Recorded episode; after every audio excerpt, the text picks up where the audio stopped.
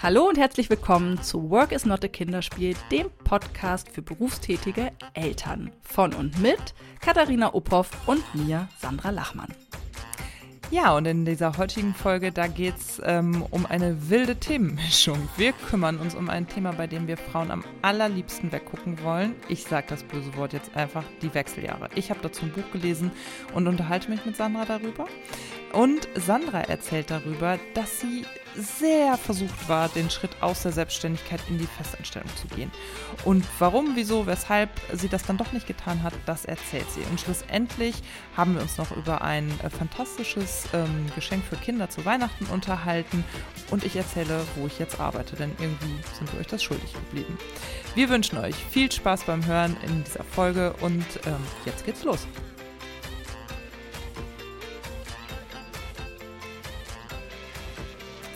Hallo Katharina, schönen guten Abend. Hallo Sandra. Na, wie ist die Lage? Ach, die ist ganz gut. Wir haben ein entspanntes äh, zweites Corona-Lockdown-Wochenende hinter uns. Das Gute an der Situation ist ja gerade, dass man nichts machen kann. Damit muss man sich auch keine Gedanken darüber machen, was man machen möchte oder machen müsste. Wo? Und wir haben hier so zu Hause rumgeputschert, waren viel draußen, sind gestern sechs, heute mal so fünfeinhalb Kilometer mit dem Kind spazieren gegangen. Und ja, es war herrlich. Ich habe ja gesagt, ich äh, bin jetzt immer strebermäßig dabei zu sagen, welchen Tag wir heute haben. Heute ist der 15. November, Sonntagabend, 20 Uhr. Eine Zeit, äh, zu der ich normalerweise echt richtig, richtig groggy bin. Und ich wollte dich jetzt mal was fragen. Ja, bitte. Ähm, seit Wochen stehe ich morgens mit dem Gefühl auf von, okay, ich gehe steil auf die 80 zu, meine Gelenke müssen eine Stunde lang erstmal sich sortieren ich komme nicht in Gang. Ich habe wirklich das Gefühl, Zipperlein beginnen und alles mhm. fühlt sich körperlich nicht gut an. Mental bin ich gerade echt oben auf so, aber ähm, ich habe das wirklich seit sechs, sieben, acht Wochen, dass ich jeden Morgen aufstehe und denke, boah, das gibt's doch nicht. Ey, ich fühle mich wie 80. Glaubst du, dass das mit dem Alter zu tun hat oder glaubst du, dass das mit dem Jahr 2020 zu tun hat? Ja, ich würde sagen, welcome to your 40s. Und ich würde ja sagen, das kann mit dem Alter zusammenhängen. Ich glaube, du bist mhm. eine Woman on Fire. Mhm. Weißt du, ich habe, ich erinnere mich gut, wie ich so ungefähr vor vier Jahren fast schon ein bisschen, also erst amüsiert war und manchmal dann aber auch ein bisschen die Augen verdreht habe über meinen Mann. Der hat ja ein Jahrzehnt mehr als ich auf dem Buckel. Ähm, und ich fand das immer so ein bisschen putzig, wenn der mit unserem damals noch nicht laufenden Kind so auf dem Boden saß und irgendwas gemacht hat und wenn er sich dann so umgelagert hat von einer Hüfte auf die andere oder aufgestanden ist, so ächzende Geräusche von sich gegeben hat. Und jetzt merke ich, pass, also das fängt jetzt bei mir mhm. auch an, dass ich aufstehe vom Sofa und denke, oh, meine Hüfte. Und morgens ist es halt richtig, richtig schlimm. Und ähm, klar, 2020 Corona alles anstrengend, man ist angespannt, die Schultern vielleicht doch weiter zum Anschlag. Aber ich habe nämlich auch das Gefühl, dass dass es jetzt nur noch bergab geht. Also, dass, ich, dass es von 40 jetzt bis hin zu, ich steige mit 80 in die Buslinie und komme kaum diese eine Stufe hoch, dass das jetzt begonnen hat. Ja. Das finde ich richtig übel. Das richtig, richtig das Gute übel. Ist ja, du könntest was tun, ne? Du könntest dich als, als erstes, und das ist so meine Erfahrung der letzten Wochen, ähm, die Erkenntnis von Frauen in unserem Alter, es, wir sind in den Wechseljahren. Das wäre so die erste Erkenntnis auf dem Weg zur Besserung, weil das muss nämlich nicht sein, dass du mit Gelenkschmerzen in den 80ern in den Bus einsteigst. Ich habe da gerade ein schlaues Buch zugelesen und auch noch ein äh, Workout-Tipp. Also, liebe gelenkgeschädigte Mit-30er bis äh, was weiß ich, äh, in welches Alter, folgt auf äh, Instagram Alo von Work It Training in Hamburg. Er heißt auch Work It Training Hamburg. Ähm, der korrigiert die Bewegungsmuster, den turne ich seit einer Weile und meine Hüfte ist deutlich besser geworden. Ich habe nur noch Muskelkater. Was turnst du denn da so?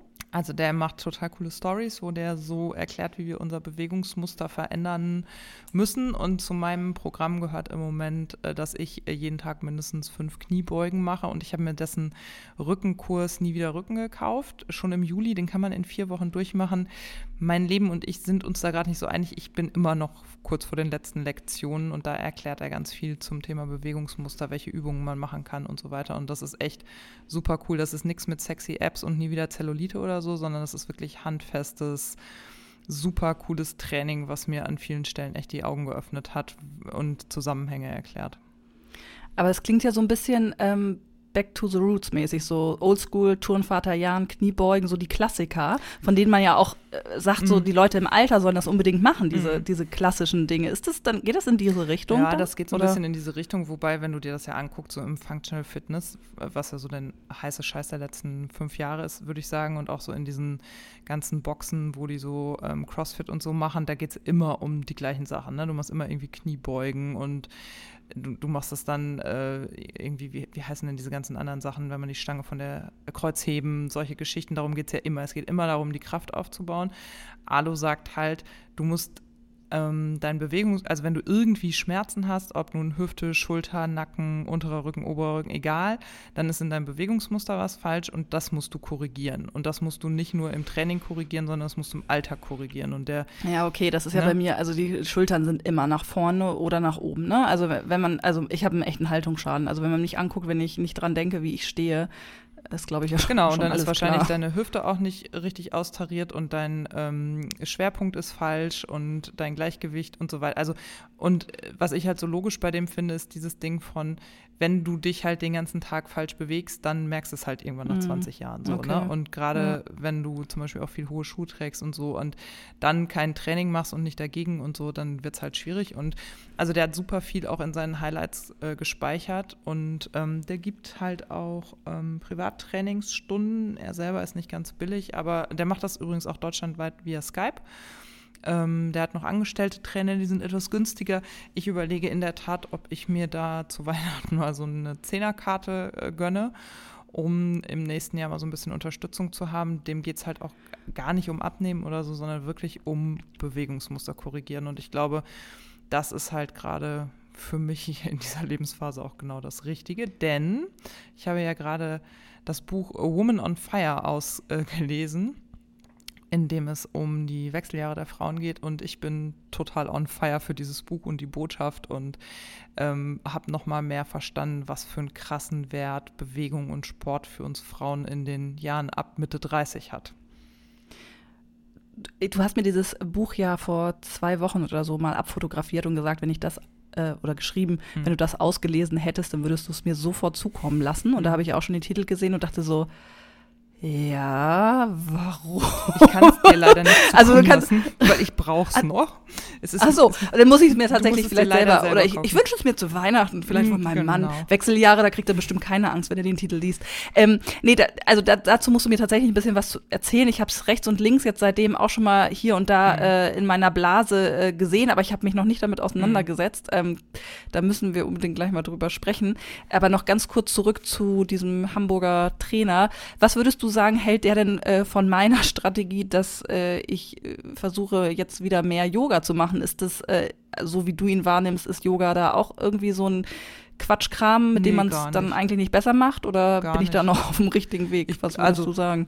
Ich würde sagen, er würde sagen, dass Yoga gut ist. Du musst halt bloß im richtigen Bewegungsmuster sein. Ne? Du musst halt wissen, wie du die Bewegung ausführst. Und wenn du jetzt zum Beispiel ja äh, viele Yogis haben ja Handgelenkschmerzen oder Knieschmerzen oder ähnliches. Das ist halt ein Zeichen dafür, dass du Bewegungen einfach falsch ausführst. Da musst du halt so ein bisschen auf deinen Körper hören. Ah, okay. Nee, also da glaube ich, bin ich ganz gut dabei, weil ich ja ähm, das eben im Studio lange gemacht habe mhm. und die vor Corona, als sie das noch durften, halt immer sehr gut korrigiert mhm. haben. Und ich merke nämlich, dass mir das wirklich gut tut. Also ich, wenn ich in der Taube liege, mhm. denke ich zwar, dass meine, ich weiß gar nicht, sind das Muskeln, Sehnen, was immer da ge, Faszien, ge, ne? Faszien denke ich immer gleich mal Bang und es ist gerissen und es tut sehr, sehr weh, aber es ist natürlich gut, weil ich merke, wie sich das alles weitet. Ähm, also was ich nur also mich stört das einfach massiv, dass das zunimmt in den ja. letzten Wochen. Ne? Also vielleicht, also das, da habe ich gesagt, das gibt's ja nicht. Also ich bin 40 und nicht 80, aber ich fühle mich morgens immer so und ich möchte, dass es aufhört. Also von daher, das gucke ich äh, mir tatsächlich auch gerne mal an und äh, muss, da muss was passieren. Das geht so nicht weiter. Das passt aber auch ganz gut. Ich habe ähm, jetzt am Donnerstag ähm, einen Termin, wo meine Halswirbelsäule mal angeschaut ah, wird. Wegen, wegen dieser Ohrgeschichte, mhm. ne? Das machen wir jetzt nicht auf das Fass. Wer mir bei Instagram folgt, hat es ein bisschen mitbekommen. Ich habe so ein Ohrgeräusch, das aber nicht im Ohr begründet liegt. Und da gucken die jetzt auf die Halswirbelsäule und wenn ich da bin, der, es kann ja sein, dass der dann auch ähm, also ich meine, er guckt ja jetzt nicht nur die oberen drei Wirbel an und guckt vielleicht mal, wie stehen die sonst so. Vielleicht sagt er da ja, ja sogar was zu. Also ich habe jedenfalls, also ich will das nicht. Ich will mich morgens nicht so fühlen, wie ich mich momentan fühle. Das nervt. Also wirklich, es ist ja das nervt total massiv. anstrengend. Ja. Ja. Kann aber eben auch schon ein Zeichen dafür sein, dass ähm, dir entweder Progesteron oder Östrogen fehlen und du da. Erzähl mal, erzähl mal. Muss ich mich. Also weil ich möchte mal sagen, bei Wechseljahren denke ich so an End-40er Mm, Frauen, die schon bei Adler einkaufen und Mm. immer das Fenster aufmachen, weil es ziemlich warm für Mm, sie ist. Das ja. ist bis dato meine Vorstellung von Wechseljahren. Klär also, mich auf. Ja, also vielleicht erstmal dazu, warum mich das Thema interessiert. Ich war 39, als ich ähm, die Diagnose von meiner äh, Frauenärztin bekam, dass meine Wechseljahre begonnen haben. Und ich habe mir da nicht so viel bei gedacht, weil ich dachte so, ja, pf, okay, wird wohl so sein. Und dann habe ich aber erstmal, immer wenn ich das so erzählt habe, äh, so eine Reaktion gekriegt, was? Deine, ach Quatsch, das stimmt doch nicht, du bist noch voll jung. Ich dachte so, aha, okay. Und dann habe ich versucht, mich zu informieren, was eigentlich Wechseljahre sind. Und ich hatte nur so eine schräge, vage Vorstellung aus dem Biounterricht. Irgendwie wie Menopause war mir im Gedächtnis geblieben. Und mir geht es wie dir so irgendwo bei 50 und Hitzewellen. Das war, glaube ich, das, was ich auch abgespeichert hatte. Und dann war's, fand ich es voll krass, weil du, also wenn du ja eine Frau bist, hast du ja verschiedene Lebensbereiche, in denen du irgendwie Informationsbedarf hast. Die letzte, die ja so, so noch relativ nah ist, ist ja so Schwangerschaft für uns. Ne? Ich weiß noch, da kriegst du ja jede Information, die du haben willst. Wenn deine Ärztin sie nicht hat, gibt es irgendwelche Foren, Internetseiten, was weiß ich. Und für jeden abgedrehten Kram gibt es ja mindestens noch acht thematisch untergegliederte äh, Expertenforen so. Und ich dachte, so ist das halt bei den Wechseljahren auch. Ich hatte da wahrscheinlich nur noch nie Berührungspunkte. Und nein, es gibt keine Informationen.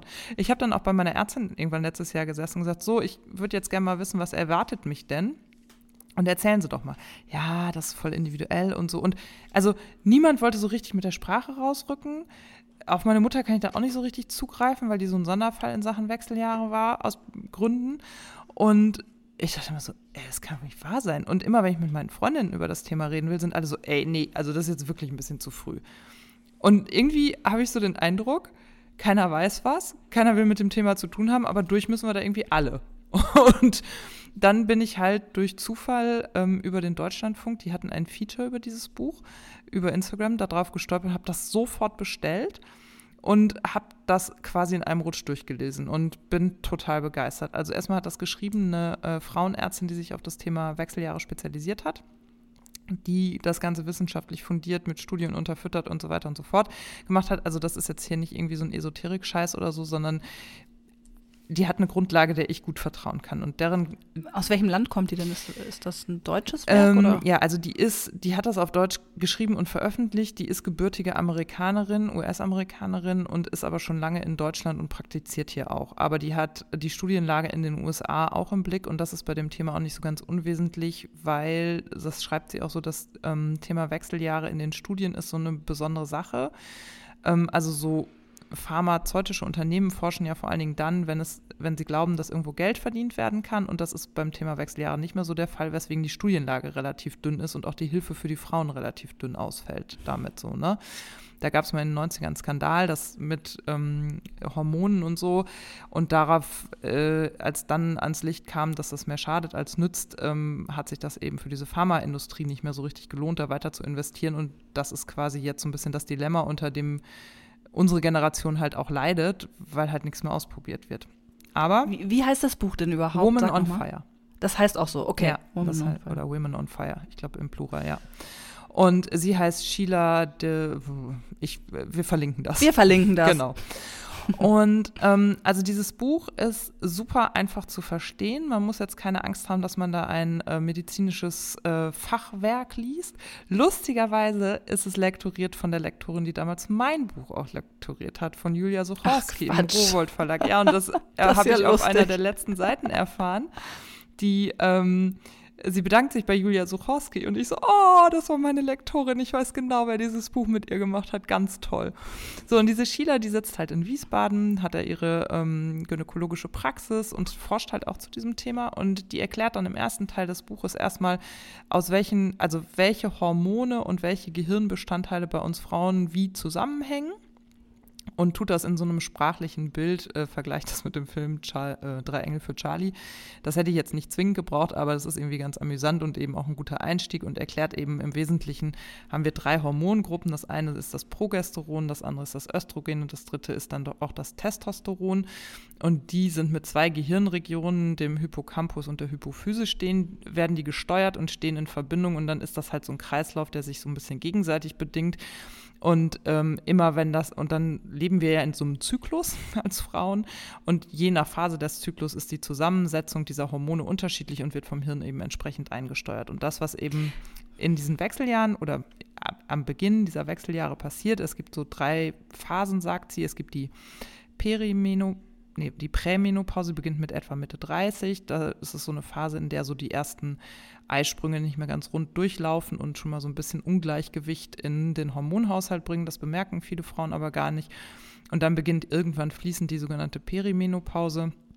Mm, da werden die Hormonschwankungen schon etwas größer und dann gibt es irgendwann die Postmenopause. Und die Menopause selbst bezeichnet eigentlich nur die letzte Peri Periode. Das wusste ich zum Beispiel auch nicht.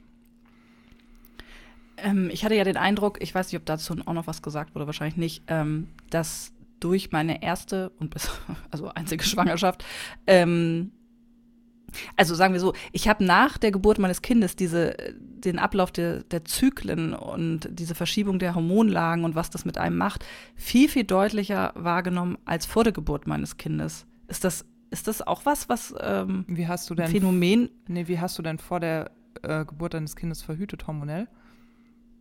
Nee. Mm -mm. Ah, okay. Ja, das, also so explizit sagt sie das nicht, aber sie sagt halt schon, dass solange du hormonell verhütest, hast du ja keinen natürlichen Zyklus und merkst natürlich diese Phasen auch nicht so stark, weil du ja eigentlich dein, also wenn du die Pille nimmst, kommt es so ein bisschen drauf an, aber der grundsätzliche Wirkmechanismus der Pille ist ja so, dass er unserem Gehirn vorspielt, wir seien die ganze Zeit schwanger und die Blutung, die mm. wir unter der Pille haben, ist ja eine künstliche. Ja.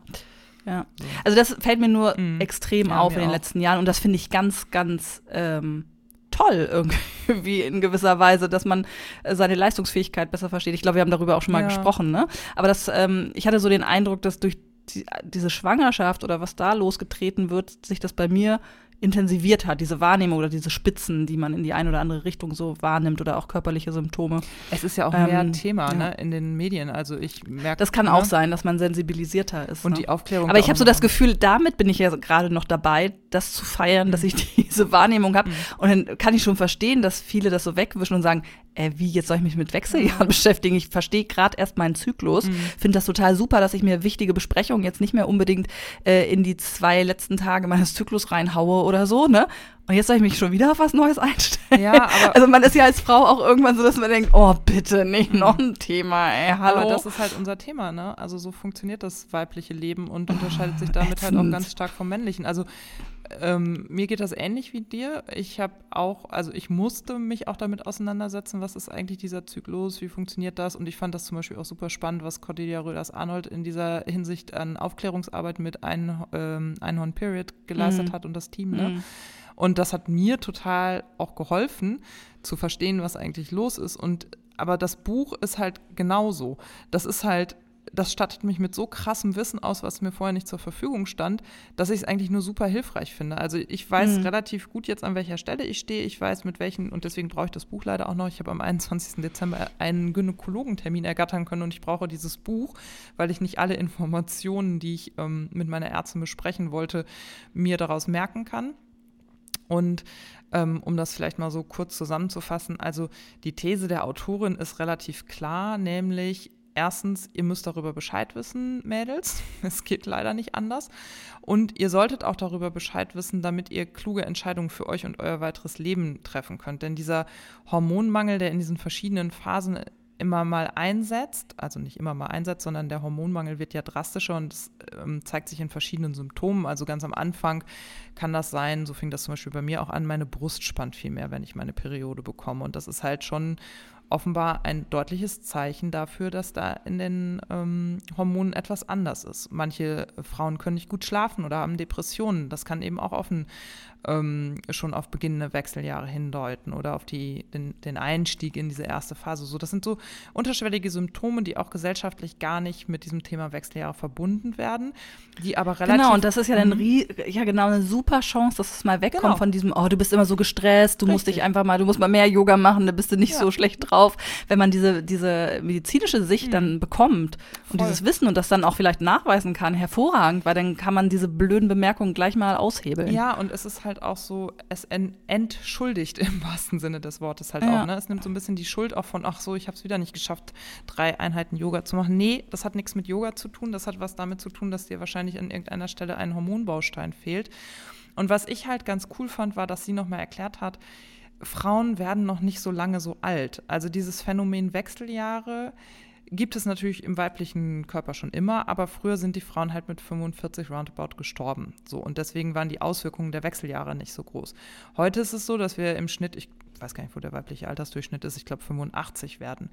Und deswegen merken wir zum Beispiel Wechseljahre etwas mehr. Und es ist vor allen Dingen so, dass viele Krankheiten, die Frauen im Alter bekommen, auf Hormonmangel basieren. Das heißt, wir müssen das heute halt schon gut im Blick haben, um nicht in die Gefahr zu laufen, zum Beispiel Herzinfarkt zu kriegen, Diabetes zu bekommen, äh, an Osteoporose zu erkranken oder Alzheimer zu bekommen, weil das sind alles Krankheiten, die mit hoher Wahrscheinlichkeit, so sagt sie es zumindest, auf einen Östrogenmangel zurückzuführen sind und die ähm, für die du den Grundstein nicht legen musst, wenn du Hormone supplementierst.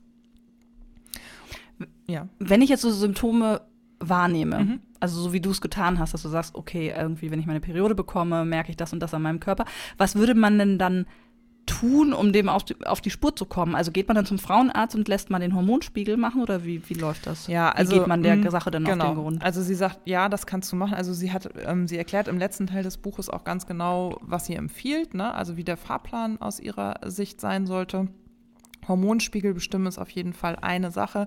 Sie sagt, eine kluge Idee ist es, den Hormonspiegel zu einem Zeitpunkt im Zyklus abzunehmen, an dem du dich wohlfühlst, damit du Zielwerte hast. Also dann kann die Frauenärztin oder der Frauenarzt sozusagen sehen, ah, okay, unter, diesem, unter dieser Hormoneinstellung fühlt sich die Frau wohl, da können wir, wenn wir Hormone supplementieren wollen, eben hin, darauf hinarbeiten. Das ist so eins. Ein anderes ist, dass sie sagt, das Problem mit diesen Hormonspiegeln ist, das sind so situative Aufnahmen, die nicht immer eine passgenaue Aussage treffen. Also das kenne ich zum Beispiel auch. Ich habe auch Anfang des Jahres hat meine Ärztin zum Beispiel eine Ab Blutabnahme gemacht und hat mich hinterher angerufen und gesagt, nee, ist alles in Ordnung. Und ich dachte so, okay, mir platzen die Brüste, ich bin Dolly Buster hoch zwei, ich kann es nicht mehr aushalten, aber alles okay, okay. Und ich wusste halt einfach nicht, was ich da erwidern sollte, weil ich kein Wissen hatte. Heute weiß ich, ähm, sie sagt halt in dem Buch, Sheila sagt in dem Buch, Mensch schlägt Papier. Das heißt, sie sagt, sie supplementiert ihre ähm, Patientin, ähm, sobald Symptome da sind, egal wie der Hormonspiegel aussieht. Und ähm, sie fängt eben so an, dass bei bestimmten Dingen dazu gehören, glaube ich, die Schlaflosigkeit und auch so spannende Brüste und auch äh, Depressionen oder auch so ganz verstärktes PMS. Das kenne ich auch, dass ich Monate habe, an denen schreie ich plötzlich meinen Mann und mein Kind an, weil die mir unfassbar auf die Nerven gehen. Und jetzt haben Christian und unser Sohn haben sich beigebracht, mir zu sagen, Katharina, kann es sein, dass du kurz vor deiner Periode stehst? Und neulich sagte mein Sohn dann Früher zu sind wir darauf aber sehr steil gegangen. Mhm. Ich erinnere mich, es gab Zeiten, wenn das jemand zu mir gesagt hätte, mhm. hätte ich mich beleidigt weggedreht genau. und wäre sauer gewesen. Inzwischen ja, äh, also würde ich es wahrscheinlich immer noch, aber, aber äh, sagen wir so, ich bin froh, dass ich mir manchmal den Hinweis selber geben kann, genau. um mich selber zu also, verstehen. Ich glaube, ich möchte ihn von außen noch immer nicht so unbedingt haben, aber ich genau. kann ihn besser einordnen. Genau, ja. also das dürfte natürlich, Henry, ich weiß, du hörst hier zu, mein Chef dürfte das nicht tun, aber ähm, ich finde. Aber ich, oder? Du dürftest das machen. Ich habe das auch schon gemacht ja, in einer Sprachnachricht, glaube ich. Genau. Und ich mache das bei Freundinnen mittlerweile auch, um so ein bisschen die Sinne dafür zu schärfen. Ja. Aber ich fand das ja. total süß, dass mein Sohn neulich vor mir stand und meinte, Mama, kann es sein, dass du wieder dieses Dings kriegst? Du bist heute so motzig. Und dann habe ich mal meinen mein Menstruations... Aber irgendwie auch cool. Ja, voll. Und also, dann, so dann ist er später der Ehemann, der versteht, genau. dass man Schokolade Richtig. reicht zu diesen Tagen und ansonsten ein bisschen stiller ist als sonst. Das können wir uns doch nur wünschen für die nachfolgenden Frauen. Ja, und sie sagte, halt in diesem Buch, das muss halt nicht sein. Du musst halt nicht diese krassen Stimmungsschwankungen haben und diese und sie supplementiert dann ähm, Progesteron zur Nacht und dann nimmst du, sie verschreibt das dann und dann nimmst du erstmal so eine bestimmte Dosierung Progesteron Und ähm, dann guckst du, ob es besser wird. Und wenn das nicht besser wird, dann fängt sie an, Östrogen dazu zu geben. Und der Trick, der ist es eben, keine künstlichen Hormone zu geben, sondern sie sagt, es müssen bioidentische Hormone sein. Ähm, das sind dann zum Beispiel Östrogene, die aus der Jamswurzel, glaube ich, kommen, versus die Östrogene, die in den 90ern und frühen 2000ern gegeben wurden, die in den USA entwickelt wurden. Sie nennt das immer, das sind die Zombie-Hormone, weil das Östrogen ist aus Pferdeurin gewonnen worden. Das muss man sich mal vorstellen. Die haben Pferde geschwängert und den Stuten dann das Urin abgenommen und daraus das Östrogen extrahiert, um es weiblichen Menschen zu geben, um deren Wechseljahrsbeschwerden mhm. zu ähm, lindern. Und dann ist da noch ein künstliches Progesteron in diese Tabletten dazugekommen. Das nennt sich immer das Zombie-Progesteron. Und den Frauen ging es darunter deutlich besser, aber sie sind reihenweise, ähm, haben die Brustkrebs bekommen und denen ging es deutlich schlechter und so. Und das ist halt auch wirklich so, ihr müsst oft zum Arzt gehen. Also dieses Buch befähigt zum Wissen darüber, was passiert. Aber da unsere Situationen so krass individuell sind und es gibt eben auch Situationen, in denen du keine Hormone supplementieren darfst, auch keine bioidentischen, muss das auf jeden Fall mit einer Ärztin abgesprochen sein. Und sie beschreibt dann eben in diesem Buch, wie diese Östrogene und dieses Progesteron sein müssen, wann sie was einsetzen würde. Und was mich mit am krassesten ähm, geschockt hat, sage ich mal, ist, oh, ich muss da jetzt drüber sprechen, in dem Wissen, dass meine oh Kollegen Gott, oh mir Gott, zuhören. Oh Gott, oh Gott, Jetzt bin ich aber gespannt. Also man merkt aber auch, dass dieses äh, Buch dein Leben verändert. Also hm. die Leidenschaft, mit der du darüber sprichst, äh, spricht für sich. Hm. Ja, weil ich mal, dieses. Hört keiner zu. Ja, ich bilde mir das jetzt mal ein. Oh, ich bin ja im Homeoffice. Ähm, ein Thema, was Frauen in, während und nach der Wechseljahre haben, ist ähm, vaginale Trockenheit. So. Und das macht halt ganz viel. Also das kann man sich ja vorstellen. Wenn du immer trockener wirst, wirst du anfälliger für irgendwelche Infektionen. Es tut weh, es ist irgendwie unangenehm. Ähm, dein Sexualleben leidet darunter, solche Geschichten. Und das kannst du verhindern. Es gibt ein Krankheitsbild, das heißt vaginale Atrophie. Sie sagt, 85 Prozent der Frauen, die durch die Wechseljahre heute durch sind, haben das. Und, Noch nie gehört. Mhm. Und das Noch nie gehört. Und führt, das ist interessant. Ja. Das führt dazu, dass deine ähm, Vagina austrocknet, dass die Haut immer papierener wird. Und das kann ganz früh der Frauenarzt erkennen.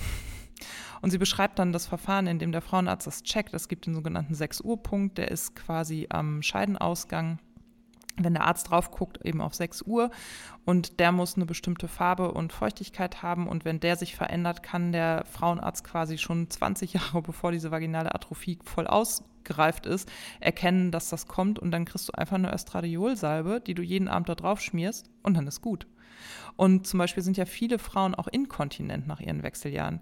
Das liegt auch am Östrogenmangel. Sie sagt, wenn du diese Östradiolsalbe auch auf deine Harnröhre mit drauf schmierst, dann ähm, passieren gewisse Veränderungen in der Harnröhre und Harnblase nicht, die sonst dazu führen, dass du inkontinent werden kannst.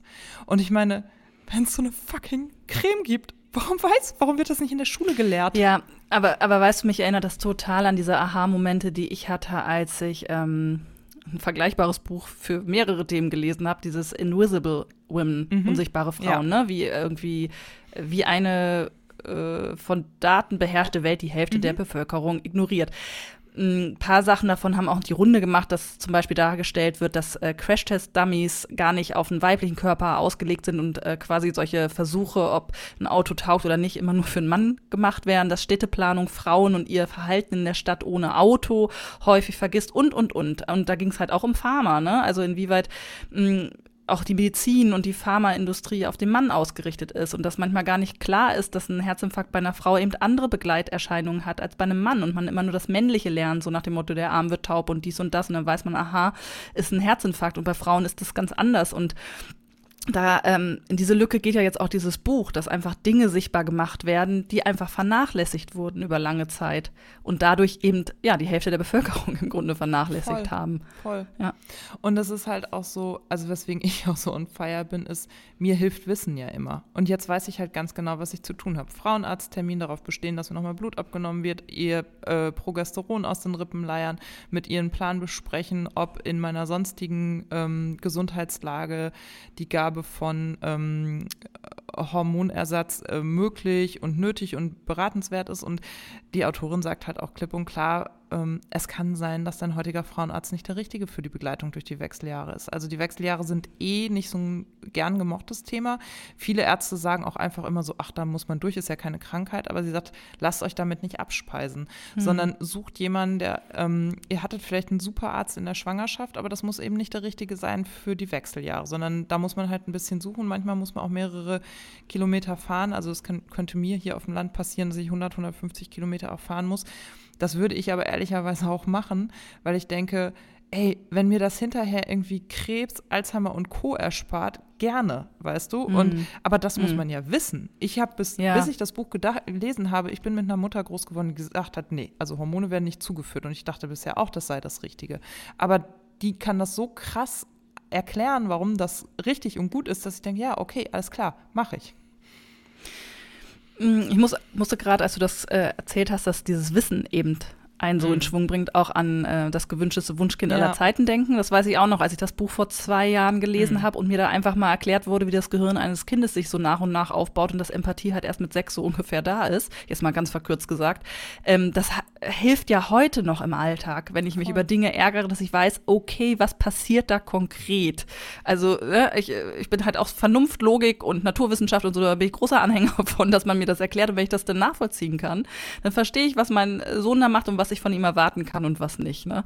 Ähm, oder wir haben ja letzte, letzte Folge, letzte war es, glaube ich, oder vorletzte, über Geld gesprochen, ne? mhm. ne? dass wir uns befähigen müssen, irgendwie unsere Finanzen im Griff zu haben. Und das ist ja wieder ein schönes Beispiel dafür, dass das Wissen dann wirklich hilft, aber es muss zur Verfügung gestellt werden. Und ähm, das ist gut, dass es dieses Buch gibt. Also ich ähm, ich habe es ja jetzt selber noch nicht gelesen, aber es klingt nach einem Buch, das äh, tatsächlich viel wieder enttabuisieren oder in Umlauf bringen kann als äh, Wissen und ähm, zum Beispiel Inkontinenz jetzt als Thema ist ja jetzt hier bei den äh, Uja-Mädels, ja. die haben ja diese, äh, diese Place, zweite ne? Firma, mhm. Idas Place, da wird ja jetzt auch Inkontinenz auch mal zum Thema öffentlich gemacht und angegangen. Also wir momentan werden ja viele heiße Eisen angefasst, aber es ist interessant, dass die so lange im Unbekannten und im Dunklen lagen. Ne? Voll. Ähm, aber es ja. ist ja auch so, also natürlich hängt das auch in einer männlich dominierten Gesellschaft, aber es hängt auch an uns selber. Also ich, ich habe das ja eben eingangs auch erzählt, wie viele meiner Freundinnen sagen, nee, da will ich nichts mit zu tun haben, da habe ich jetzt keine Bits für frei, das will ich nicht. Ich kann nur dazu aufrufen, Frauen, macht die Augen davor nicht zu. Echt nicht. Also, weil das ist so ein, also so eine krass entscheidende Phase in unserem Leben. Und es hilft bei all diesen Themen. Ich kann das verstehen, wenn man Angst davor hat, ja, aber gegen Angst hilft am besten Wissen. Also ich bin Angstpatientin, ich weiß das ganz genau. Denn äh, also für mich ist Wissen ja immer das Allheilmittel gegen die Angst, ohne dass die, mit dem ich zumindest die Angst äh, im Griff habe und nicht mehr die Angst mich. Und deswegen finde ich das enorm wichtig, dass wir anfangen, über diese Dinge zu reden, zu lesen, Informationen weiterzugeben. Und ich kann nur sagen, hört da nicht auf euer Gefühl, das ist falsch. Ihr müsst euch damit auseinandersetzen. Also ich würde sagen, wir sind unserem Auftrag, ein bisschen Wissen zu verteilen, damit jetzt auf jeden Fall schon mal auch. nachgekommen. Und ich glaube, der Tipp könnte sein, dass man als nächstes Smalltalk-Thema beim Gynäkologen oder bei der Gynäkologin, wenn man da so sitzt und ein bisschen plaudert, mal auf dieses Buch zu sprechen mhm. kommt und die Reaktion abwartet, ob äh, es schon bekannt ist, ob es verpönt wird. Und dann könnt ihr euch vielleicht ein besseres Bild machen, ob ihr äh, da bleiben möchtet oder sagt, ach nee, ich werde meine die Katharina, wir gucken mal, wie, wie, wer da für ein offenes Ohr hat. Genau, wir können ja äh, so eine ähm, verschwörerische Eingangsfrage formulieren, sowas wie wissen, liebe äh, Gynäkologin, äh, wie sieht es denn an meinem 6 Uhr Punkt aus? Und wenn sie dich dann ratlos anguckt, weißt du, du kannst aufstehen gehen. ja, also berichtet uns davon, was euch da widerfährt. Genau. Wir sind gespannt.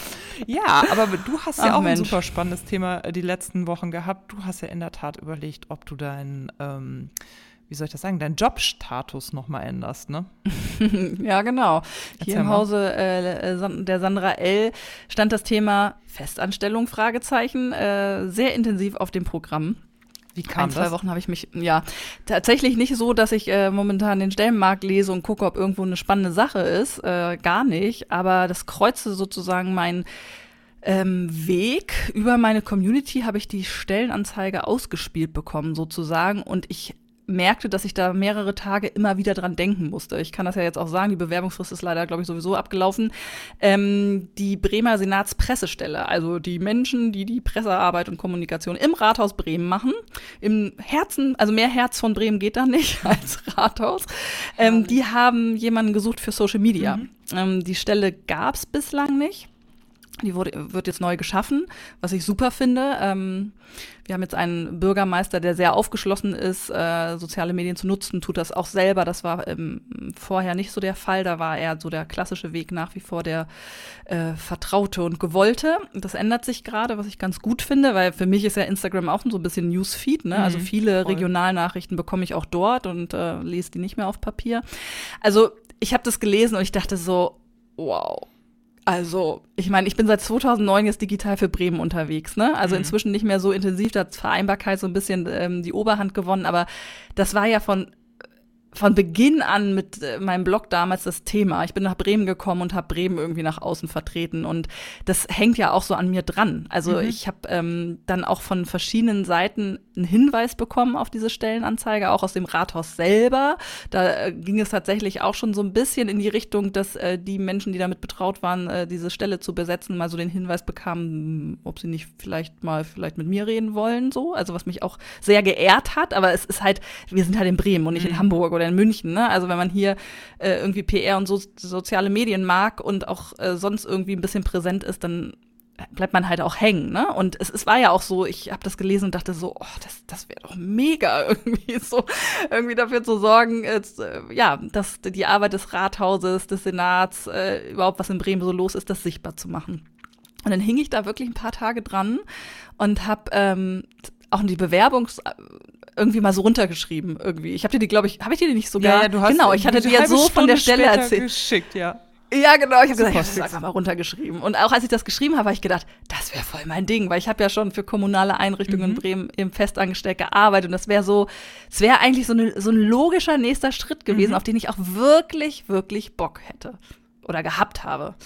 Ähm, Genau, das war also große Begeisterung ein paar Tage und habe das so sacken lassen. Und dann ähm, kam der zweite Schritt und ich habe mich gefragt, ja, okay, was bedeutet das jetzt konkret in meinem Alltag? Und dann habe ich natürlich schnell gemerkt, welche Freiheiten ich dafür auch aufgeben mhm. würde. Und ich habe gemerkt, dieses mh, selbst, also vom Geiste her ist es wohl schon so, dass die an Homeoffice äh, durchaus Interesse haben, dass die auch wissen, dass äh, Dinge flexibel laufen, aber da muss man sich auch nichts vormachen. So eine Senatspressestelle, da musst du dich halt auch blicken lassen und dann, ich hatte einfach das Gefühl, ich muss dann jeden Tag pünktlich performen. Mhm. Und das ist was, diesen Druck, habe ich gemerkt, den möchte ich eigentlich ungern wieder haben. Mhm. Ich möchte nicht diesen Druck haben, mein Kind in die Kita zu scheuchen, weil ich um halb neun bei irgendeiner Sitzung sein mhm. muss. Also ich habe jetzt auch Termine um halb neun, aber also es ist ja, also es fühlt sich eben so an, so eine Festanstellung nach unter Beobachtung sein, ähm, auf Knopfdruck äh, da sein müssen. Mir war auch klar, okay, selbst wenn man ähm, nicht die 40 Stunden, die da angegeben äh, waren, die hätte ich auch nicht gemacht, ne, sondern hätte versucht, mhm. das anders zu verhandeln. Ähm, das wären doch immer ein paar St äh, Stunden mehr. Und wenn der Bürgermeister irgendwie nochmal ein eiliges Thema hat, kannst du auch nicht sagen, so, ich lasse jetzt den Stift fallen. Und ich habe gemerkt, okay, das, dieses, dieses starre Korsett, weiß ich nicht, ob ich das möchte. Also das, die beiden Sachen haben dann halt extrem miteinander gestritten. Ja. Die, die Leidenschaft für das Thema. Also ich fand die Aufgabenstellung wirklich gut, gerade weil es eine neue Stelle ist und man da viel noch gestalten kann. Ähm, und dieses Gefühl von, du kannst dir keine Schwächen erlauben. Mhm. Du kannst nicht eine Nacht schlecht geschlafen haben, ob wegen Wechseljahre oder weil das Kind wach ist oder weil das Kind krank ist oder was auch immer. Du musst dann trotzdem irgendwie äh, Gewehr bei Fuß stehen und du bist da auch äh, nicht unbeobachtet und ähm, du musst tagesaktuell auch unterwegs sein. Ich meine, das ist halt ein politisches Geschehen. Da musst du halt irgendwie, äh, in meinem, in meinem Anspruch zumindest, musst du halt da hinkommen und den Weserkurier gelesen haben. Ja. Da kannst du nicht irgendwie dann erst anfangen zu gucken, was so los ja, ist ja. an Schlagzeilen und so.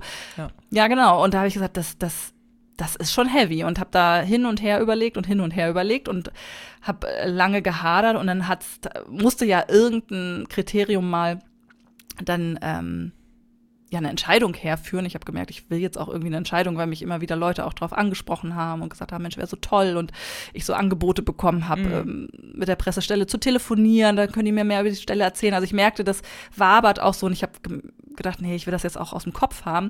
Und dann habe ich mir tatsächlich dann erst, und das ist kein Scherz, ich habe dann erst in diese Tariftabelle mal geguckt. Mhm. Ähm, das ist ja öffentlicher Dienst und man kann nachschauen, was würde man ungefähr ja. verdienen.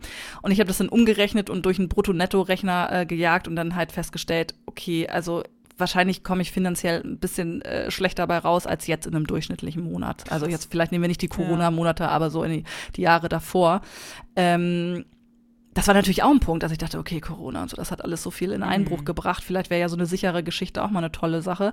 Aber äh, dann habe ich gesagt, nee, also den, die Freiheit aufzugeben und dann auch noch für äh, vermutlich äh, weniger Kohle, so gut kann die Aufgabe nicht sein. Und dann habe ich es halt, also ich habe diese drei, drei Ebenen eben ja. behandelt, ne? Und äh, als nur Freiheit und Aufgabe miteinander gerungen haben, war es nicht so einfach. Aber als ich dann diese Finanzkomponente mit reingenommen habe, war es dann irgendwie schnell klar, dass ich gesagt habe, nee, okay, das, das geht nicht. Man kann Verschlechterung auf der Ebene ist nicht gut, wenn man schon Aber irgendwie weniger flexibel ist. Total spannend, ne? Also, dass am Ende dann das Geldargument entscheidet, verstehe ich total, das äh, kenne ich ja auch, aber dieses dass man so hin und her gerissen sein kann. Ne? Ich äh, habe dir ja ganz oft auch, oder ich habe das ja auch gesagt äh, zu dir, dieses, oh, es wäre halt so geil, wenn, wenn das jetzt wenn es da so eine Lösung geben könnte für dich. Ne? Also das ist ja das, was ich manchmal auch denke, dieses, diese Debatte zwischen festangestellt und selbstständig. Irgendwie fehlt mir manchmal so ein Zwischending. Ich weiß ja auch nicht, wie das aussehen könnte. Es ist gar nicht meine Aufgabe, das zu lösen. Aber manchmal denke ich so, wäre doch voll cool, wenn die dich als Freie buchen könnten und du deine Freiheiten behältst, aber trotzdem für die tätig sein könntest und so. Ne? Und gleichzeitig ist ja aber immer noch auch gerade in Deutschland so ein bisschen der Anspruch, nee, Festanstellung eng binden und auch hier voll integriert und so. Ist halt schade, dass das nicht anders geht. Weil ich glaube auch, du mhm. wärst die Richtige dafür gewesen. Also das wäre, ich hätte so Bock gehabt. Ich hätte so Bock gehabt, wirklich. Ja, ich kann mir dich das so voll cool gut vorstellen, ja. Oh, für Bremen die Flagge hochhalten, digital und irgendwie sich coole Formate überlegen und äh, politische Aufklärung zu leisten. Also das wäre mega. Ich hätte, ich hätte wirklich große Freude, glaube ich, daran gehabt. Ab also so wie ich es mir vorstelle. Man mhm. weiß ja nicht, wie der Alltag dann aussieht. Aber ist jetzt vom Tisch. Ich habe es nicht gemacht. Ähm, Selbstständigkeit bleibt. Also ich, wie gesagt, ich war auch, ich habe auch selbst durch Corona nicht wirklich äh, geguckt, ob das wieder eine Option ist. Das hat mich irgendwie gefunden und äh, musste bedacht werden. Aber dieses Freiheitsding, ja. das ist schon was, was sich triggert, ne? Ja, mhm. auf jeden Fall. Auf jeden Fall. Ich ähm, bin, ich bin gern unbeobachtet. Mhm. Ich weiß gar nicht, was das genau bedeutet, aber ich möchte, also das ist wahrscheinlich auch mein eigener Anspruch, der da mitspielt, dass ich denke, ja, alles muss auch immer perfekt sein und so und ähm, nee, ich muss, ich muss eine Woche planen können und Pufferzeiten drin haben und die dann auch hin und her schieben können, äh, wie es mein Wohlergehen so hat. Ich bin einfach in, ich bin, glaube ich, ein sehr sensitiver Mensch. Ähm, für Gutes und auch für Schlechtes. Und ähm, wenn schlechte Dinge passieren, dann nimmt mich das auch mit, dann nimmt mich das körperlich mit. Und das ist was Gutes, weil man dafür auch feine Antennen hat für andere Dinge. Und auch für die Arbeit ist das gut, weil man die kleinen Unterschiede sieht und die, die Dinge vielleicht noch besser machen und so, ne? Aber es bedeutet eben auch, dass man nicht immer auf so einem, in so einem, in so einer Grundtemperatur oder so einer Grundmelodie so vor sich hin tickert, weißt du? Also mhm. so stabil, sondern da geht's mal Spitzen nach oben und nach unten. Und manchmal habe ich das Gefühl, die Arbeitswelt äh, verzeiht einem die nach unten nicht. Vielleicht ist das auch nur eine eigene Wahrnehmung, aber mich stresst das. Und ich möchte auch die nach unten haben können und so ein bisschen flexibel äh, bearbeiten, ähm, weil ich ja weiß, in der Summe bleibt mein Output trotzdem gut und gleich und ne, mhm. der ist ja da, aber ich, ich strukturiere mich selber. Und du und das ist mir total wichtig. Und du unterstellst aber sozusagen einer Festanstellung, dass die das nicht aushalten würde.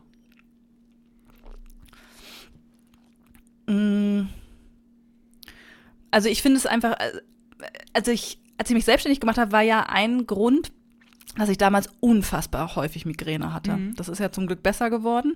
Und das ist natürlich, also kann ich auch verstehen, dass das irgendwie in einem Team dann irgendwie merkwürdig ist, wenn da jemand irgendwie drei Tage im Monat wegen Migräne sagt, ich, äh, also fall aus oder ich muss heute im Homeoffice bleiben, obwohl es anders geplant ist und so. Das, es gibt so wenig Toleranz, finde ich, auf dem Arbeitsmarkt für sowas. Also es ist, ja. da sind wir wieder bei diesem Thema, also habe ich bislang so wahrgenommen. Mhm. Also ich kenne ich kenne durchaus äh, Vorgesetzte äh, oder höhere Geschichten von Vorgesetzten, äh, die, die sowas belächeln, die sagen so Migräne, mm, das ist keine Krankheit, da muss man nicht im Bett bleiben. So, also die das einfach, ne? Ja, ja. Das wird ja besser, aber das ist noch so diese, diesen, dieser Eindruck, den ich habe, der sicherlich überhaupt nicht für jedes Unternehmen zutrifft, ne? Das wäre vielleicht da auch gar nicht so gewesen, aber ich habe davor große Angst, mich da ähm, mh, mm, In so eine Rechtfertigung vielleicht auch zu ja, kommen. Ja, ne? genau, mhm. in so eine Rechtfertigung zu kommen, weil ich weiß, ich kann gut arbeiten und ich krieg alles hin, mhm. bis es fertig sein muss, ist gar kein Problem, aber ich, ich muss mich so strukturieren können, wie es mhm. zu mir passt. Und ich weiß immer nicht, ob das ähm,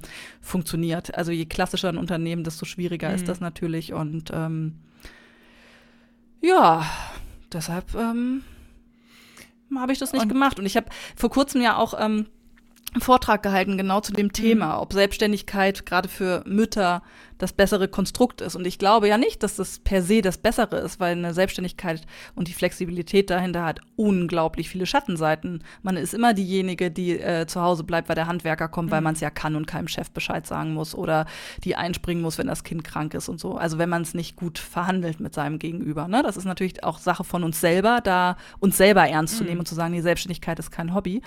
Ähm, aber ich glaube schon auch, dass gerade wenn nicht so ein unternehmerischer Trieb dahinter steht, sondern man eher so in diesem Dienst Dienstleistungssektor ist, man eine Frau ist Grafikerin oder so, dass das schnell so ein Kompromiss ist, dass man sagt, okay, dann gehe ich in die Selbstständigkeit, weil der Arbeitsmarkt mir das nicht bietet, was ich eigentlich brauche, um alles unter einen Hut zu bekommen.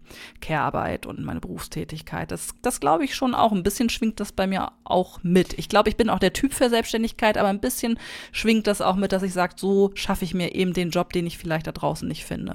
Also ich glaube, es hängt aber auch total viel am Unternehmen und an den Menschen in dem Unternehmen, was geht und was nicht geht. So nehme ich das zumindest auch im Moment wahr. Also ähm, ich glaube, dass in vielen Unternehmen auch Umdenken stattfindet. Und also wenn ich mir meinen ehemaligen Arbeitgeber Gruner und Jahr angucke, was da gerade passiert, die sind, also meine ehemaligen Kollegen beim Stern sind zum Beispiel immer noch überwiegend im Homeoffice und ich folge da verschiedenen Leuten auf LinkedIn, die haben zum Beispiel total spannend so ein äh, Kollegencampus nennen die das, glaube ich, ins Leben gerufen, wo die im ganzen Konzern, also Gruner und Jahr gehört ja zum Bertelsmann-Konzern dazu, wo die eben auch Bertelsmann weit ähm, dann jetzt angefangen haben, sich Wissen weiterzugeben über digitale Formate und so. Und das ist super spannend, wie sogar so ein Konzern sich gerade jetzt auch, also ich kann nicht mehr beurteilen, ob das jetzt durch Corona ist oder ob das vorher schon angefangen hat, aber da, ich nehme nur wahr, da passiert total viel.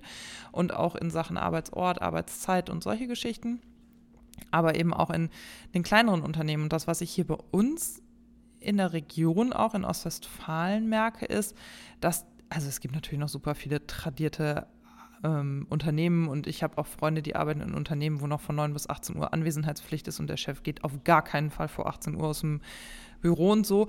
Ich glaube ja, da muss man einfach, ich sage das jetzt mal ganz böse, drauf warten, dass diese Generation wegstirbt, damit dieser, dieser Geist auch wegstirbt, so, ne?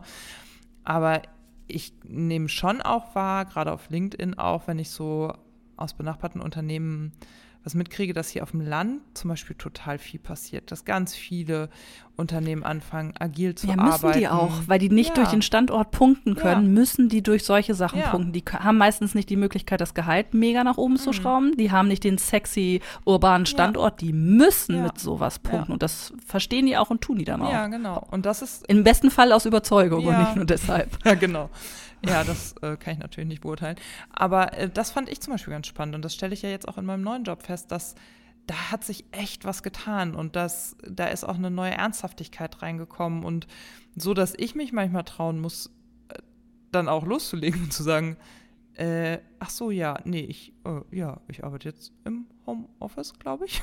und hm. So, also ich glaube, dass sich da was tut und auch viel getan hat und dass man da auch hinterherkommen muss. Aber ich verstehe deine Entscheidung total. Ich finde es nur mega, also oft ganz, wenn ich jetzt alles ähm, sozusagen zur Seite lege, denke ich immer noch, es ist halt so schade, dass die richtige Person für den richtigen Job aufgrund solcher Strukturen sich nicht bewirbt, weißt du? Hm. Ach ja.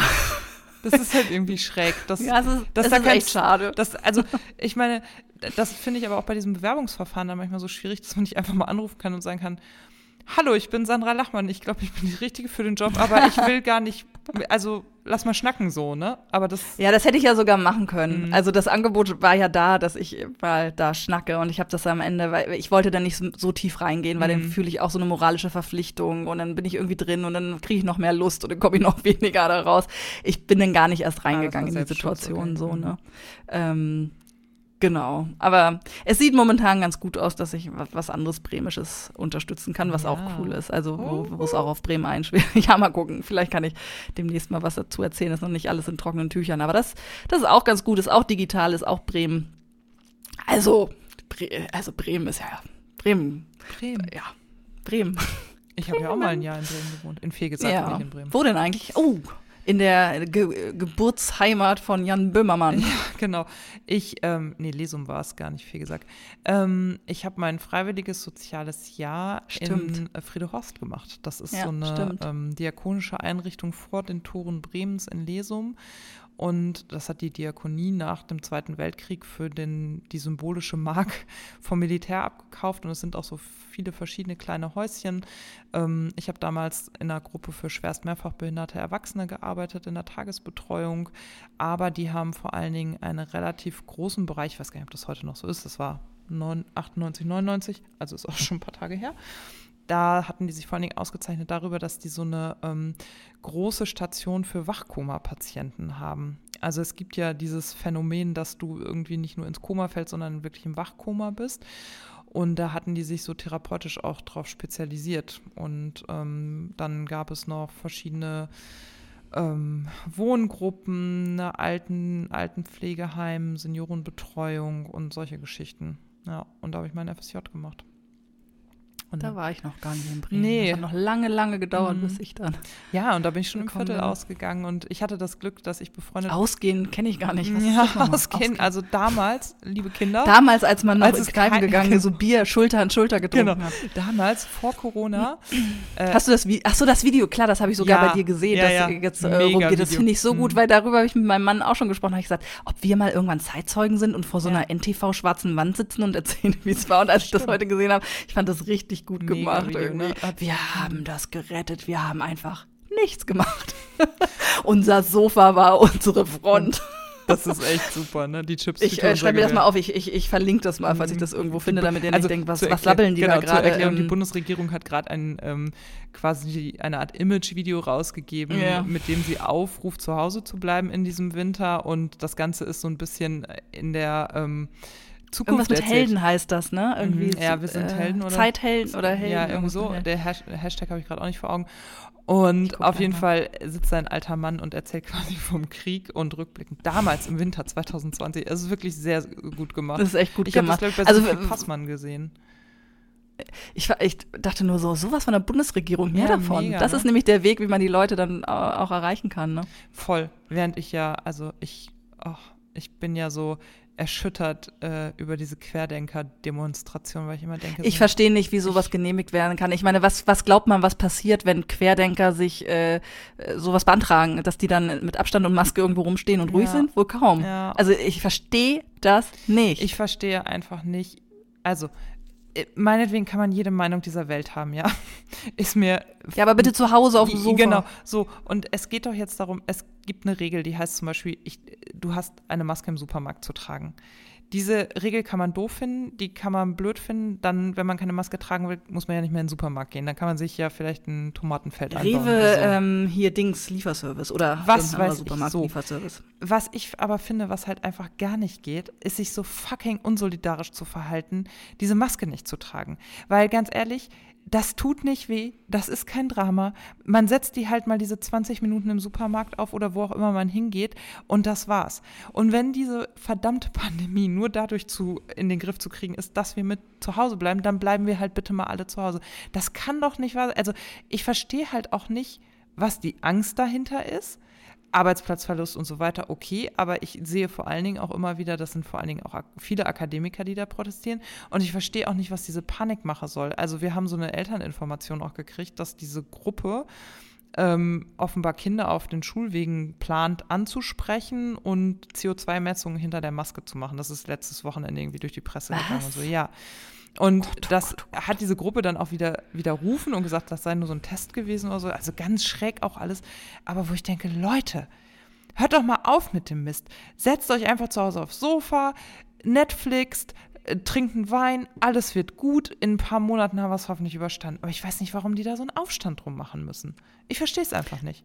Wir leben nicht in derer, deren Welt. Deshalb, also ich fände es schlimm, wenn wir das verstehen würden. Das würde nicht unbedingt für uns sprechen. Die leben in einem ganz anderen Universum und da möchte ich nicht hin. Das muss ein ganz trauriger Ort sein. Wir haben so eine Mutter im Kindergarten, die ist ähm, Aluhutträgerin in unserer Gruppe. Mein Mann ist schlimm mit der aneinander gerasselt. Und, Guter Mann. Mhm, Und ein Tag, es haben, oh, es war sehr lustig, weil er hat es dann in die WhatsApp-Gruppe gestellt. Das Kind, also wir, wir haben in unserer Kindergartengruppe eine WhatsApp-Gruppe für die Eltern und hat gesagt, es ist mir total egal, wie ihr das privat hier alles findet. Im Kindergarten herrscht Maskenpflicht und ich will euch nicht ansprechen müssen, dass ihr eure Maske gefälligst vernünftig tragt. Tragt die Scheißmaske. Also wirklich Ah, in so das- einem Ton. ja. Weil wir Ja. es auch so leid sind, Leuten zu sagen, zieh die Maske über die Nase, weißt du? Ich, also ich finde, also da muss ich auch sagen, komme ich immer in so eine komische, in so ein komisches Gefühl, wenn ich das beobachte, dass ich mich jedes Mal frage, sage ich was oder sage ich was? Voll schwer. Da sage ich, sag ich nichts. Ich, äh, ich bin ja wirklich auch wenig unterwegs und ich bin jetzt einmal Bus gefahren. Ich glaube, das war das dritte oder vierte Mal seit März, ähm, weil es wirklich Hunde geregnet hat und so. Ich bin dann tatsächlich auch wieder eher ausgestiegen, weil ich es nicht konnte. Ich konnte es nicht. Also Verstehe ich habe dann das. Gefühl, ich ich auch krieg da keine Luft. Also das ist natürlich Schwachsinn, aber ich kann diese Atmosphäre nicht äh, leiden. Und da saß halt auch äh, eine junge Frau, irgendwie Rückbank, irgendwie so, und hatte so keine Maske drüber. Ähm, viele nehmen die ja auch ab zum Telefonieren, wo man so denkt, ja, dann telefonier durch die Maske oder telefonier draußen. Ähm, und ich, ich habe nichts gesagt eine Zeit lang und habe mit mir gehadert und dann hat die Busfahrerin das zum Glück gesehen und was eine Durchsage gemacht. Ne? Und da habe ich mich aber auch so über mich geärgert, dass, dass ich da überhaupt drüber nachdenke, warum ich die Leute nicht anspreche. Und ähm, jetzt sagte mir jemand, ähm, also und das liegt ja daran, wie oder einfach wird's, wenn man eine Taktik hat, wie man anspricht. Und Mhm. jemand äh, Genau. sagte mir, dass äh, sie immer sagt, oh, sie haben wohl vergessen, ihre Maske Ja, das ich aufzusetzen. So, Voll ne? gut. Und das fand ich irgendwie wirklich ganz schlau, dass ich so dachte, ah, so deeskalationsmäßig, dass man gar nicht in diese, diese mm, ja, anklagende Haltung geht. Ne? Aber doof, dass ich dann da stehe im Bus und mich unwohl fühle und nichts sage. Das, fühlt war, sich voll ja auch nicht der an, richtige. ne? Oh, Finde ich furchtbar. auch. Ich habe das Also ich bin jede auch- Woche im. Supermarkt, dass ich mich fühle wie so ein kleines Mädchen, mir ganz schwummerig wird und wenn ich das Kind am besten noch dabei habe, es passiert selten, aber Freitag war es auch mal wieder so und das war so ein 2,10 Meter Schrank, der vor mir stand und seine Maske unterm Kinn trug und ich dachte, scheiße, ich habe den Fünfjährigen dabei, ich traue mich jetzt nicht was zu sagen, wenn der ausrastet, äh, komme ich hier nicht schnell genug weg, so, ne?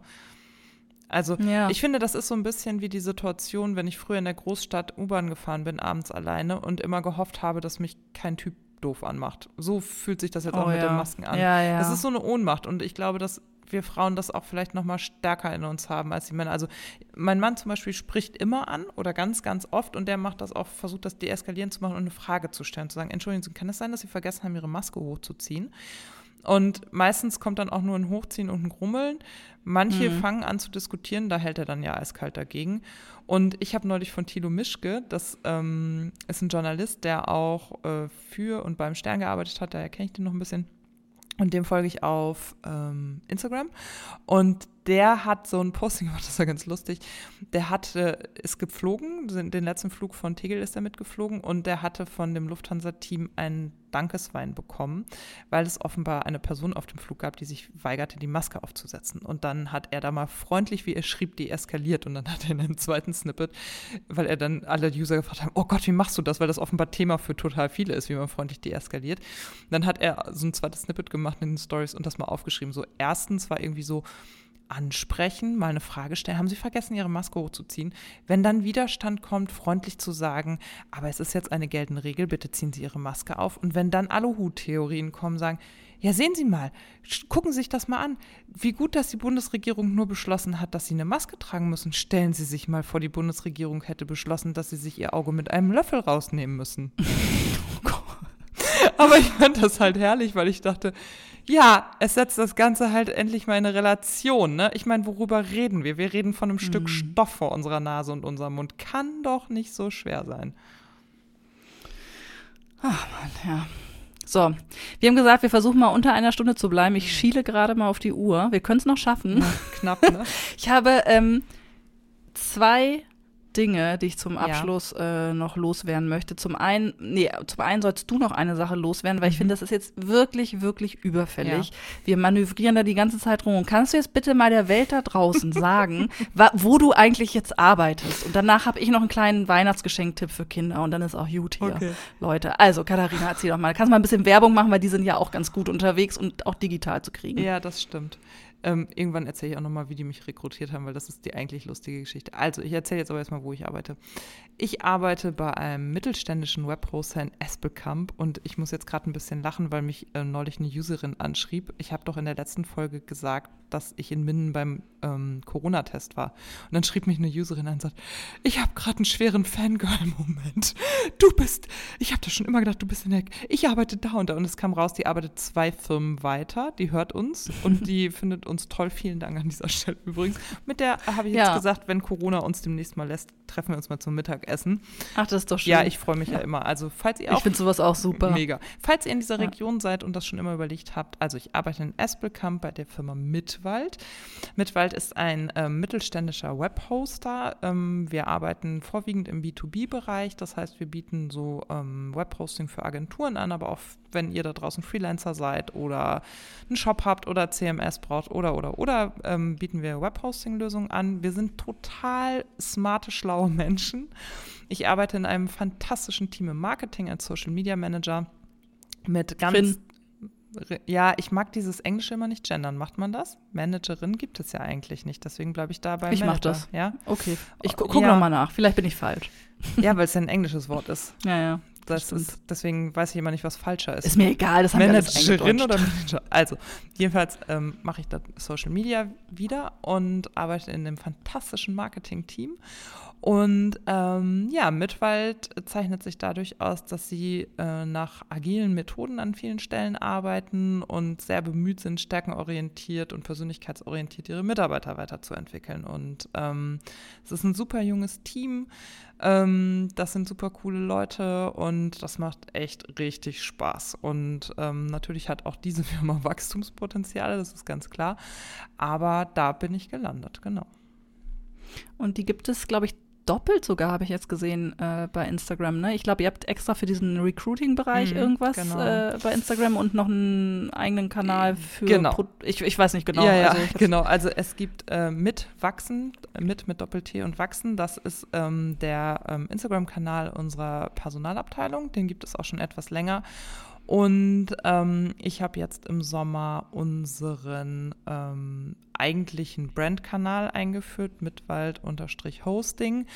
Den habe aber nicht ich alleine eingeführt, sondern den äh, mache ich mit meinen zwei Auszubildenden oder mit unseren zwei Auszubildenden zusammen. Und das ist eins meiner Herzensprojekte, vor allen Dingen, dass ich da gleich zwei echt smarte und kluge Frauen an meiner Seite habe, Michelle und Viola, die mich da unterstützen. Denn das ist halt, ähm, das merke ich wieder, das hat mir ja bei der Polizei mehr Kulpa, liebe Ex-Kollegen, ein bisschen gefehlt, war ähm, jung, das Zusammenarbeiten mit äh, jungen Menschen. Das ist total cool und macht total Spaß. Die können bestimmt total gute Reel-Formate, oder? Ich tue ja, Michelle ist total, total ja, ja, genau, Michelle ist total schwer. heiß drauf, Reels zu machen das Homeoffice, also oder das hybride Arbeiten führt dann immer dazu, dass wir da doch nicht zukommen. Aber wir mhm, haben da auch schon ein bisschen ja. mit rumexperimentiert. Ich check's auch gar nicht. Ähm, ich bin mir aber sicher, Michelle lässt sich da demnächst was Schönes einfallen. Genau, vielleicht kann sie mich auch mal unterrichten. Ich ja. kann es nur standardmäßig, aber genau. es gibt genau. so coole Dinge, die ich da sehe, wo ich dann immer denke, ah, wie geht das denn technisch ja, eigentlich? Bei Reels kann so schwer nicht sein, aber mhm. ich muss mich da auch mal reinfuchsen. Hast du das gesehen, dass Instagram schon wieder diese Oberfläche verändert hat? Ja. Oh, heute habe ich irgendwie eine Story machen wollen und denke ich, wo ist denn hier mhm. dieses Plus für die Stories? Ist weg. Jetzt musst du immer irgendein Fenster öffnen und dann steht da, musst du erst nochmal auswählen, ja. willst du ein Foto machen oder willst du dies machen? Total ätzend. Mach das rückgängig. Ich will das so nicht. Ich wische hier einfach nach Ich fand's gut, wie es war. Oh, nach rechts? Ja, also wenn wie du in deinem Homefeed bist, dann kannst ja. du einfach nach rechts wischen und dann bist du im Story-Bildschirm. Ah, okay, dann mache ich das jetzt ja. auch so. Ich habe das immer mit dem Plus gemacht. Ja, ich nervt. auch. Ich lasse das jetzt. Ich weiß auch nicht, was das ist. Ja, und du hast, da, da arbeite ich und ähm, das ist toll. Und, äh, genau, könnt ihr euch ja gerne mal anschauen. Und genau, ähm, genau die Rekrutierungsgeschichte hören wir uns dann auch gerne nochmal Später. an. Egal. Können wir vielleicht irgendwann mal ein Bewerbungsverfahren Ja, eine Episode rund um Bewerbung machen. Eigentlich oder müssten wir da unsere fantastische Rekruterin Rebecca mal als Interviewgast dazu holen. Die könnte da echt, also ich glaube, dass ja, warum nicht? Also könnt ihr auch Rebecca mal machen. auch richtig gut verstehen würdest, weil euch da so ein paar Themen verbinden. So neues Arbeiten und so und ähm, wie, wie kommt man da eigentlich dran und so. Also ich glaube, das könnte ein sehr interessantes Gespräch werden. Vielleicht kann sie auch mal äh, für uns ähm, bei Nine to Life irgendwie Interviewpartnerin ja. sein, irgendwie IGTV oder dass ja. wir sie mal ins Magazin ja. heben oder so total gerne. Rebecca, ich komme da dann morgen via Slack mal mit einem Wunsch auf dich zu. wir müssen jetzt erstmal diese Runde, also wir machen gerade äh, Arbeitszeit als ah. Thema, das ist unser neues, oh, jetzt habe ich gesagt, wir erscheinen erst, oh, morgen verkünden wir das erst bei Instagram. Das wir werden nicht vorher wir erscheinen. Nicht vor. Keine Sorge. genau, unser nächstes Fokusthema ist Arbeitszeit und äh, in zwei Wochen geht da die nächste die ich nächste bin super Ausgabe gespannt. online. Ich fand ja eure ja. Umfrageergebnisse so spannend. Ich habe nicht ja, geschafft, danke schön. alle zu ja, gucken. wir haben, Habt ihr die in den Highlights? Ja, ähm, wir haben dafür eine ähm, Unterseite äh, auf unserer Website, ah, also okay. 9 to Live. Mhm. Äh, kann ich hier auch, hier Shownotes machen es ja möglich. Mhm. Ähm, genau, wir haben eine Umfrage geführt unter äh, etwas mehr als 200 Führungskräften zum Thema, wie ist der Status quo zum selbst, selbstbestimmten Arbeiten eigentlich bei euch im Unternehmen oder in euren Teams? Mhm. Und das ist ganz interessant. Also ich fand zum Beispiel super spannend, dass ähm, mehr als die Hälfte gesagt hat, okay, ich warte nicht darauf, dass unternehmensweite Veränderungen stattfinden. Ich ähm, integriere halt in meinem Team schon mal mhm. Selbstbestimmtes Arbeiten etwas mehr, weil ich auch glaube, dass das ein total guter Weg ist, dass man eben ja. nicht auf den großen Change wartet, sondern kleine Dinge anstößt und so einen Dominoeffekt mhm. ähm, äh, anstößt. Ja, also das verlinke ich nochmal gerne, falls sich jemand dafür interessiert, wie Führungskräfte in diesem Jahr so über selbstbestimmtes Arbeiten nachdenken, ja, gibt es da ein paar Erkenntnisse. Genau, und was ich euch auch noch verlinke zum Schluss, äh, unbeauftragte Werbung, weil ich es gestern gesehen habe und wirklich gut fand. Ähm, wenn ihr noch ein sinnvolles Geburt, äh, Geburtstags, ja, Geburtstagsgeschenk auch oder Weihnachtsgeschenk für Kinder sucht, Nichten, Neffen, eigene Kinder, Nachbarskinder, ähm, ein guter Plan das sind diese Achtsamkeitstagebücherplaner, die es so gibt äh, aus Berlin. Ähm, die haben ein neues Produkt für Kinder. Ähm, das heißt ich weiß gar nicht, heißt das irgendwie anders? Ein guter Plan für Kinder heißt das, glaube ich. Ich verlinke es. Ähm, da geht es darum, dass äh, Kinder am Ende des Tages, äh, also nein, erst werden vorgestellt so ein paar Monster, gute und nicht so gute Monster, und die stehen für einzelne Gefühle, die man so haben kann. Und äh, am Ende des Tages, eines jeden Tages, kann man eben, äh, wenn man das schon kann, wenn man schreiben kann und schon so alt ist, oder eben mit den Eltern ausfüllen, was an diesem Tag gut war, was schlecht war und welche Gefühle man so hatte. Und man kann das halt immer ganz gut visualisieren durch diese Monster, ne? wenn die Kinder noch klein sind, dass sie, dass sie irgendwie so eine sich erst mit diesen Monstern anfreuen durch die, durch die Seiten vorweg und dann ähm, wissen, ah, heute war das grüne Monster vor allem da oder das, was nur ein Auge hat oder das, was immer so ein breites Grinsen hat oder so. Und das finde ich eine ganz schöne Variante, weil ich weiß, dass viele ähm, Eltern aus mein, meinem Umfeld das sowieso schon machen mit mhm. Kindern, so zu gucken, was war schön, ne? was bleibt im Gedächtnis vom heutigen Tage, was hat Spaß gemacht, was war vielleicht nicht so super. Und das nochmal zu, so zu visualisieren oder so ein Buch zu haben, wo man das auch wirklich festhält, ist ja vielleicht auch in 20 Jahren immer ganz schön, wenn man das nochmal verschenkt irgendwie an seine Kinder und sagt, guck mal, so war irgendwie dein Jahr 2021 ja. oder so. Ähm, genau, also ich überlege noch, ob es mit viereinhalb, knapp fünf, ja, knapp fünf ist der ja schon bei mir. Mhm. Ähm, noch ein bisschen früh ist, aber ich glaube, ich besorge es und lege es zur Seite mal und kram es mal raus. Aber vielleicht. Ähm, angegeben auf der Seite? Ja, die haben angegeben zwischen vier und elf. Ah, okay. Also sehr breit, ne? Mhm. Ähm, ich, ich glaube, das kann äh, durchaus so hinhauen, je nachdem, wie man es nutzen möchte. Mhm. Aber ich fand es ein wirklich schönes Produkt und ähm, dieses Thema ähm, ja, Achtsamkeit für die eigene Gefühlslage, das äh, lernen wir ja jetzt alle. Ja. So, unsere Generation lernt das ja jetzt und strauchelt da noch oft. Und es ist ja schön, dass Kinder das heutzutage schon so früh auf den Weg bekommen. Und das ist ein ganz schönes Produkt, ja. um das so altersgerecht zu machen. Das wollte ich nochmal mit auf den Weg geben, weil ich das ganz nett fand, als ich das gestern gesehen habe. Abschluss. Ja. ja, und falls ihr Gut. uns irgendwas zu sagen habt, ihr wisst, wo ihr uns findet, auf Instagram oder per Mail unter notakinderspiel.de. Ne? Genau, und hier diese Sterne, ne? Mhm, Nicht vergessen, damit hier iTunes.